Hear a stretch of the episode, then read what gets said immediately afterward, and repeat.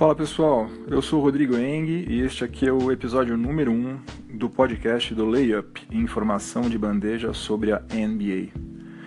Faz um bom tempo que eu estava pensando em fazer um podcast, né? Mas por restrições orçamentárias, de tempo, um pouquinho de preguiça, para ser sincero, eu adiei bastante essa, o início dessa empreitada. Mas agora vamos ver se eu consigo é, manter uma certa constância, né? A, é, a cada semana, a minha ideia pelo menos é soltar um episódio novo. Uh, e vamos ver, vamos ver. Desejem-me boa sorte, porque eu precisarei né? Vamos ver. Mas começando, como vocês sabem, está tudo mais ou menos parado na nossa amada NBA. O mês de julho foi bastante movimentado, inclusive com algumas negociações inesperadas, né?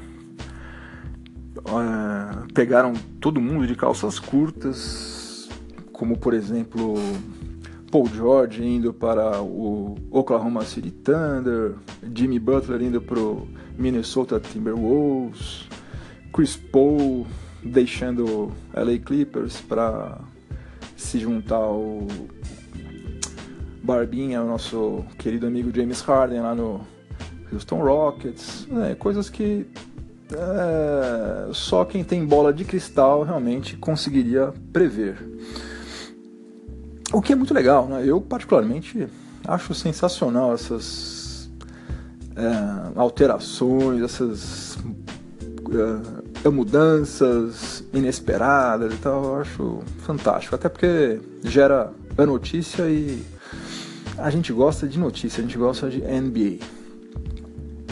Mas agora as coisas estão meio paradas, né? Como eu já falei exceto por duas negociações que estão uh, no ar aí, né? Como vocês sabem, Kyrie Irving cansou de ficar fazendo final todo ano, né? Ficar tendo que jogar até meados de junho todo ano, né? ele não aguenta mais, ele quer para um time, quer ir para um time que hum, abril já acabou, já tá tudo tranquilo, já posso é, iniciar as férias, não, brincadeira. Né? Ele, obviamente não é isso que ele quer. Ele quer ter mais destaque, ele quer é, mostrar que ele é um armador completo, que ele não. Ele pode ter sucesso fora da sombra de LeBron James, né? Vamos ver o que, que vai rolar, porque Uh, o fato dele querer sair do Cavs não significa que ele vá sair, né? Até porque ele tem mais dois anos de contrato e ele está entrando na no que se considera o ápice, né, da carreira de jogadores, né, da NBA. Ele vai entrar numa fase aí, logo logo vai estar nos seus 27 anos, 28 anos aí. O próximo contrato dele vai ser o, o contrato onde em tese ele vai estar no auge, né? Então o Cavs não vai aceitar perder Kyrie Irving em troca de, de nada, né? Vai querer algo valioso. E é complicado, né? Não é fácil achar uma troca aí que interesse a todos, né? Então vamos ver o que vai rolar. E a outra negociação que pode acontecer é a saída do Carmelo Anthony do Knicks. Ele primeiro não queria sair de lá de jeito nenhum. Phil Jackson ficou forçando a barra, horrores para ele sair e tal. Ele bateu o pé e falou: Não, amigão, eu tenho contrato, eu tenho uma cláusula aqui que você me deu e que me permite dizer não e eu estou dizendo não. Mas agora, como Chris Paul está no Houston Rockets, ele que não é bobo nem nada, falou: Olha, pensando bem, gente, eu topo sair, mas desde que seja para ir para o Texas. Então vamos ver o que, que vai rolar em relação a esses dois craques aí. Mudando de assunto, na semana passada, Dennis Smith Jr. Quem é Dennis Smith Jr.? Ele é o calouro do Dallas Mavericks. Ele foi selecionado na nona escolha do draft 2017. Enfim, Dennis Smith Jr., de apenas 19 anos, fechou um contrato no valor de 6 milhões de dólares por 3 anos, ou seja, ele vai receber 2 milhões de dólares por ano da Under Armour. Under Armour, como vocês sabem, é a terceira maior empresa de material esportivo lá nos Estados Unidos. É, só está atrás da Nike e da Adidas. É aquela mesma que faz os tênis com a, a assinatura do Stephen Curry. E eu achei curioso porque o rapaz tem 19 anos, ele nunca fez uma única partida na NBA ainda, né? Obviamente, ele foi selecionado agora, recentemente. A temporada ainda não começou, obviamente, então não, nem seria possível, né, que ele já tivesse feito qualquer jogo. E ele já tem um contratinho de 6 milhões de dólares muito bacana, não estou achando ruim, parabéns para ele, sensacional. É, toda essa grana está sendo gerada, movimentada por causa de jogadores, então nada mais justo que eles recebam uma fatia poupuda né, desse, desse bolo aí. Mas. Uh, história dele aí me lembrou uma outra história que veio à tona, se eu não me engano, em 2015.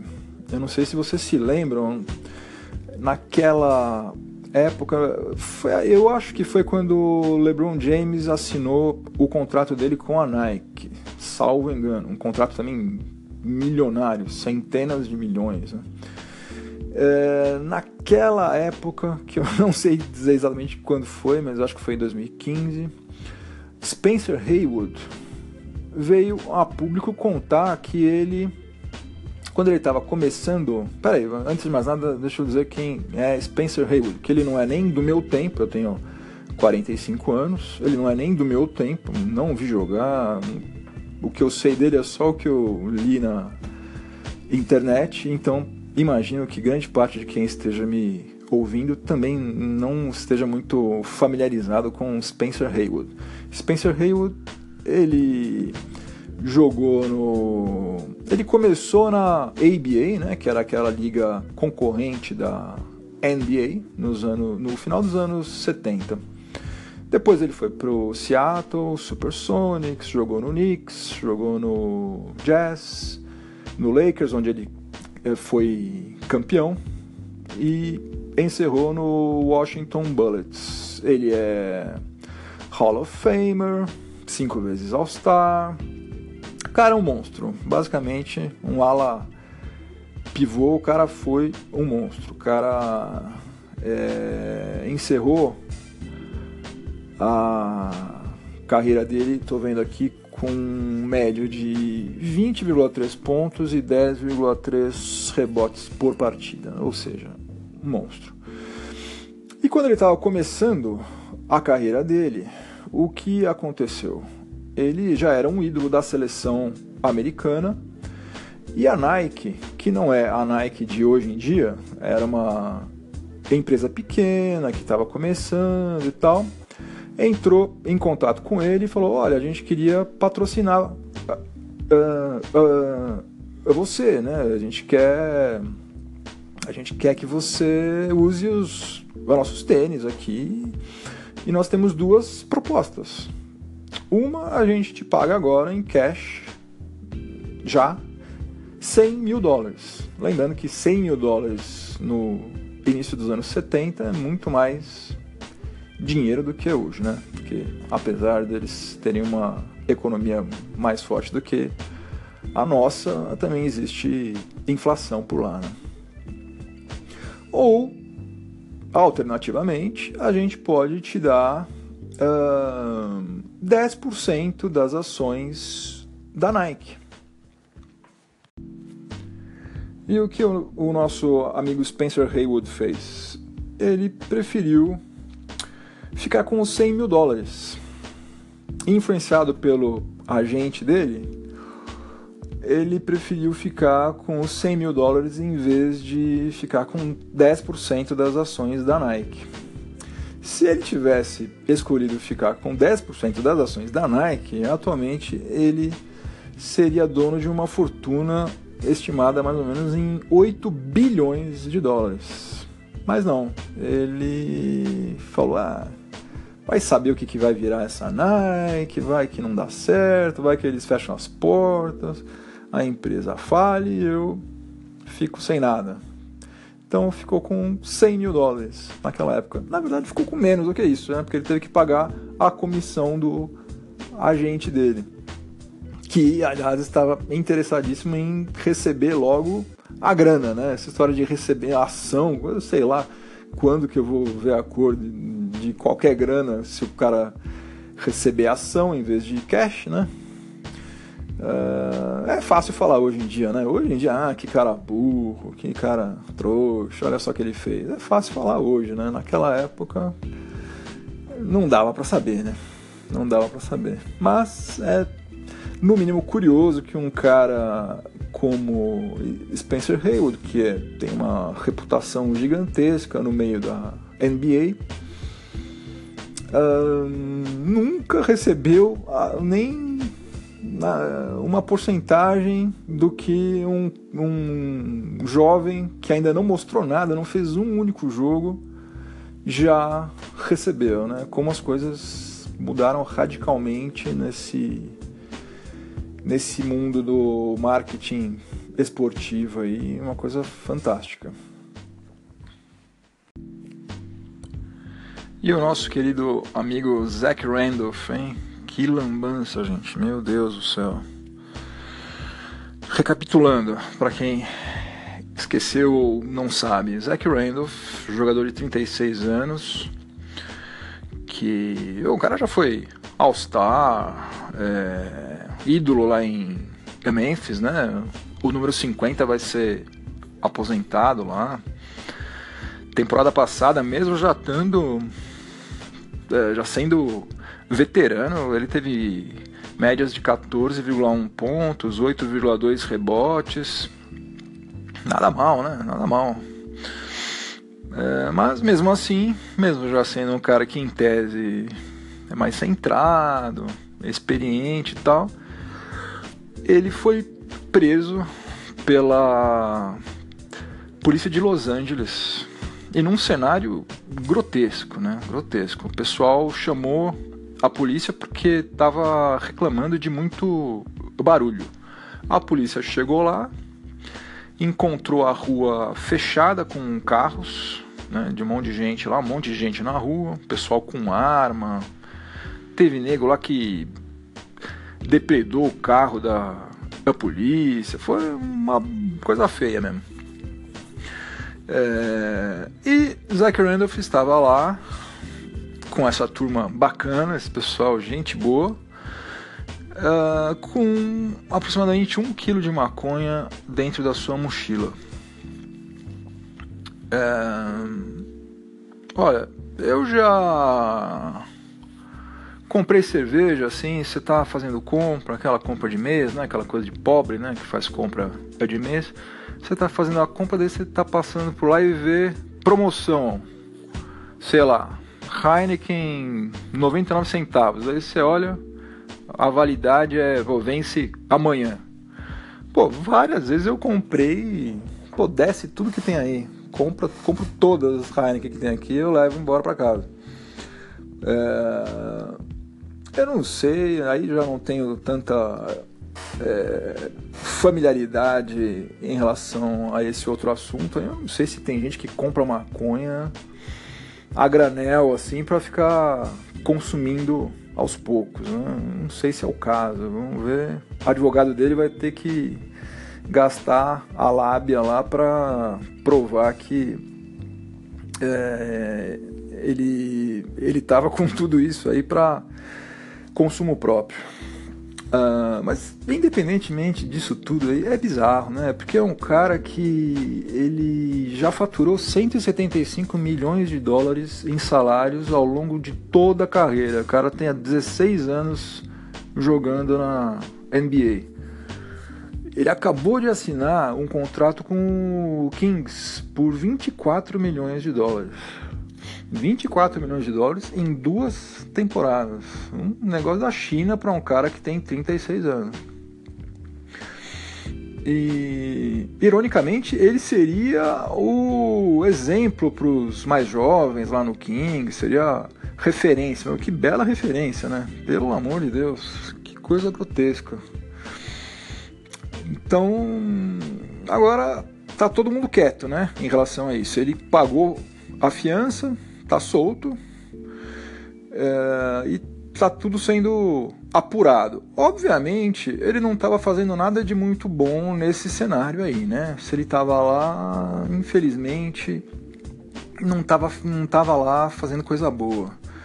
Mas uh, a NBA ainda não disse nada sobre isso, se vai suspendê-lo, se não vai. O Kings também não. Acho que está todo mundo esperando para ver o que é que o, o que, que sai daí, né? Se as investigações comprovam que era dele mesmo, a mochila, se era, se não era, se é consumo próprio, se não é. De toda forma, um episódio lamentável, né? E putz, como o Sacramento Kings é um time zicado, né? O cara nem estreou ainda e já tá criando problema lá, né? Impressionante.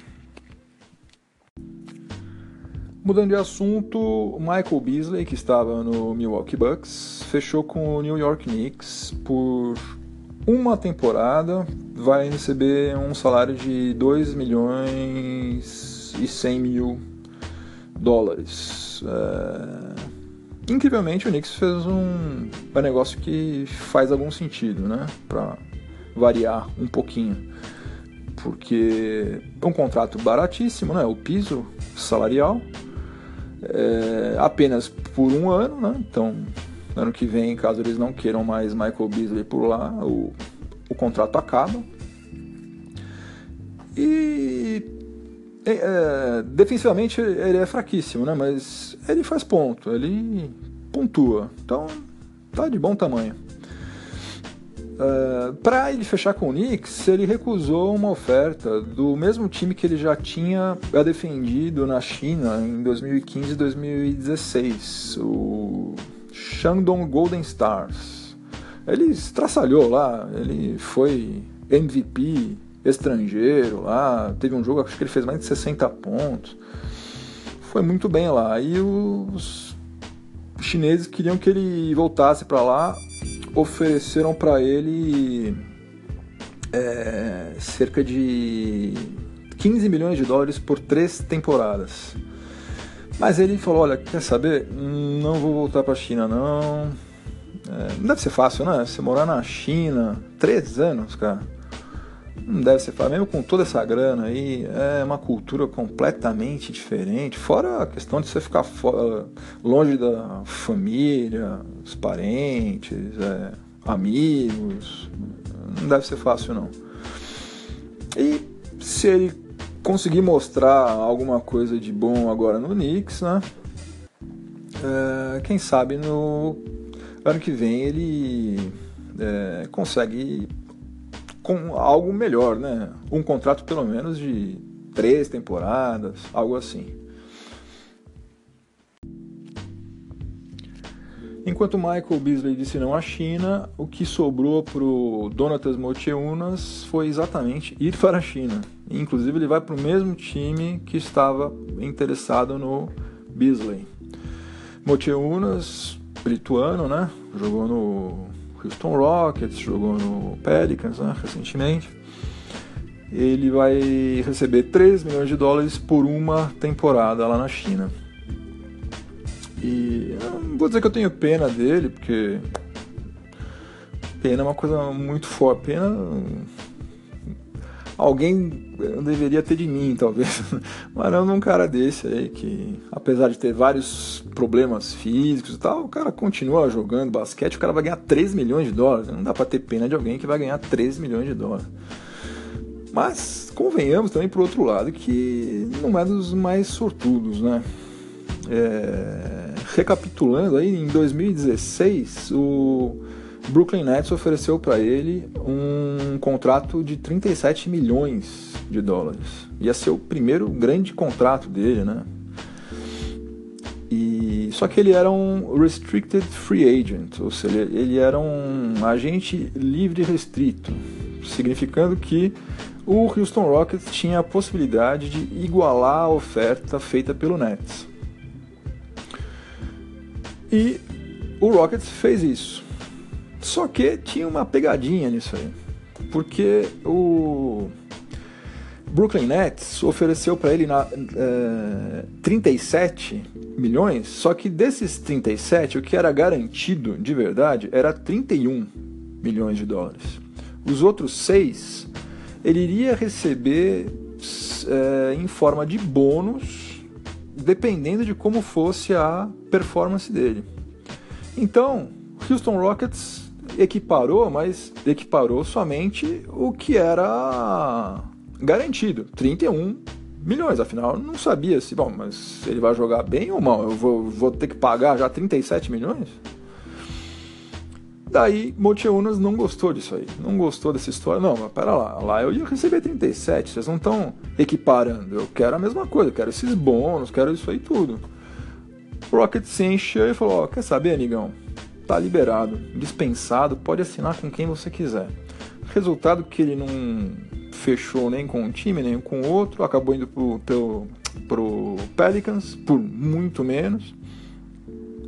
E agora estava livre por aí, e foi para a China, vai receber um décimo lá na China do que ele poderia ter recebido no Rockets ou no Nets. Né?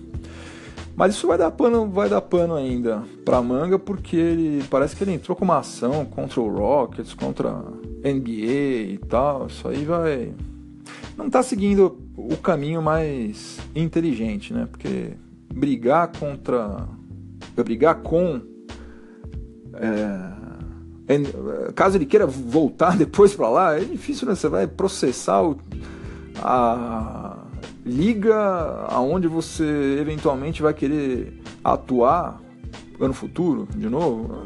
É uma coisa muito inteligente, né? Mas, enfim, cada um sabe de si, né?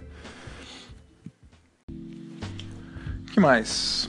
Assim, esse ano, nessa a temporada 2017-2018, pela primeira vez a NBA uh, vai ter uh, o logotipo do fornecedor de material esportivo estampado nas camisetas de jogo, né? Vai ser da Nike, né? O contrato da Adidas acabou, agora é Nike.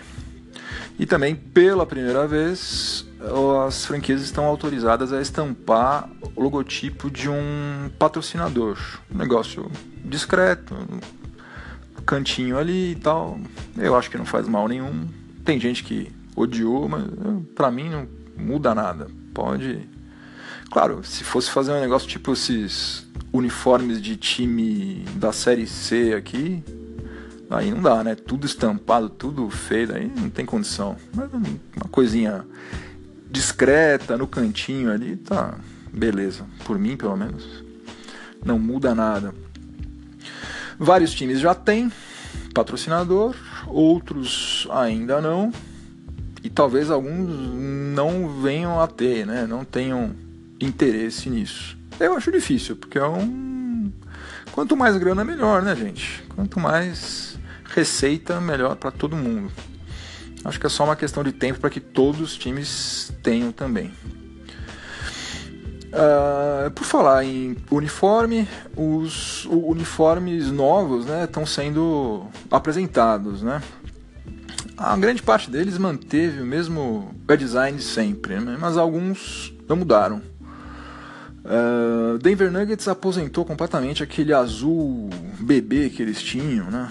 lembrava bastante o do Sacramento Kings nos anos 80. Eu particularmente gostava, mas é, não vai ter mais. Denver Nuggets é, eles simplesmente eles copiaram o, o, design do antigo uniforme do Pacers, Indiana Pacers. É igualzinho. Se você olhar, colocar um do lado do outro, é igual. Assim, impressionante a falta de criatividade. Eles copiaram mesmo. Uh, o Cavs mudou um pouco a fonte que eles usam, né? Eu gostava mais da outra, mas sei lá, também talvez seja questão de hábito, só a gente se acostumar. Um que mudou bastante, mas bastante mesmo, foi do Minnesota Timberwolves. Eles. Até teve gente lá no Facebook, lá no Layup BR. Se você ainda não segue, siga Layup BR. Teve gente lá comentando que, pô, isso aqui parece uniforme de time de vôlei, né? Tem umas listras horizontais e tal. Olha, também num primeiro momento não curti muito, mas uh, é bacana, bonito. Não dá pra dizer que é feio. Feio não é. Né? Eu acho também que é uma questão de hábito. Vamos falar sobre isso de novo daqui a uns três meses, quando a gente já pode ter uma opinião formada, assim, se a gente gostou ou não. E eu vou separar uma grana aqui da Layup Corporation é uma grana que eu ainda não tenho, mas quando eu conseguir eu vou separá-la para para comprar uma jersey nova dessas da Nike, oficial, bonitinha. Não sei ainda de, de qual time. Se você tiver alguma ideia, palpita aí, opine para fazer um sorteio. E quando acontecer isso, não sei exatamente quando será, mas eu vou falar aqui tanto no podcast quanto nas outras mídias sociais aí, no Instagram, Facebook, Twitter e tal. Ok? E para fechar o episódio de hoje, o primeiro de muitos, espero, é, eu peço para vocês darem uma passada lá no layup.com.br, o meu site, né, sobre a NBA, e onde eu ontem à noite publiquei uma matéria sobre uh, o novo calendário da liga, né? Que tem algumas novidades bem interessantes. Dá uma passada por lá. Eu espero ver vocês, ver não, né? Espero ter a audiência ver de vocês na semana que vem. É, críticas, sugestões, xingamentos, etc. É, pode mandar, manda bala, estou aqui, sou todo ouvidos. Grande abraço, até a próxima.